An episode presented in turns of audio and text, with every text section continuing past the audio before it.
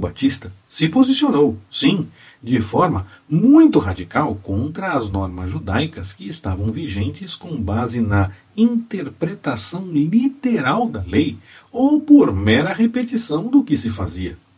Da mesma forma, João falou contra os fariseus e os líderes religiosos dos seus dias, que estavam indo contra a vontade do Senhor, mesmo dizendo que faziam essa vontade e cobravam que outras pessoas fizessem.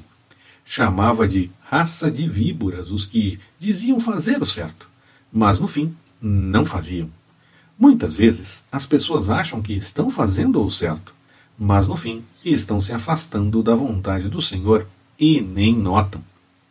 Por isso a mensagem de João apontava para mais que apenas cobrar dos outros e essa mera aparência de que estava fazendo o certo.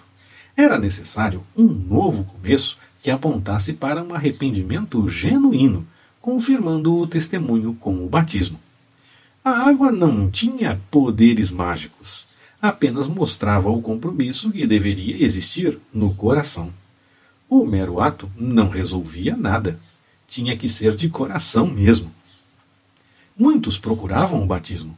Acredito que a maioria ia querendo mudar as coisas, viver de forma diferente. Mas havia, sim, os que procuravam com outras intenções. Não devemos nos preocupar com falar apenas para convertidos. Todas as pessoas precisam ouvir. É claro que precisamos deixar claro que a mudança precisa acontecer mas todas as pessoas devem poder ouvir. Se João falava até para a raça de víboras, quer dizer que todas as pessoas precisam ouvir. Seguimos na próxima semana, permitindo o Senhor.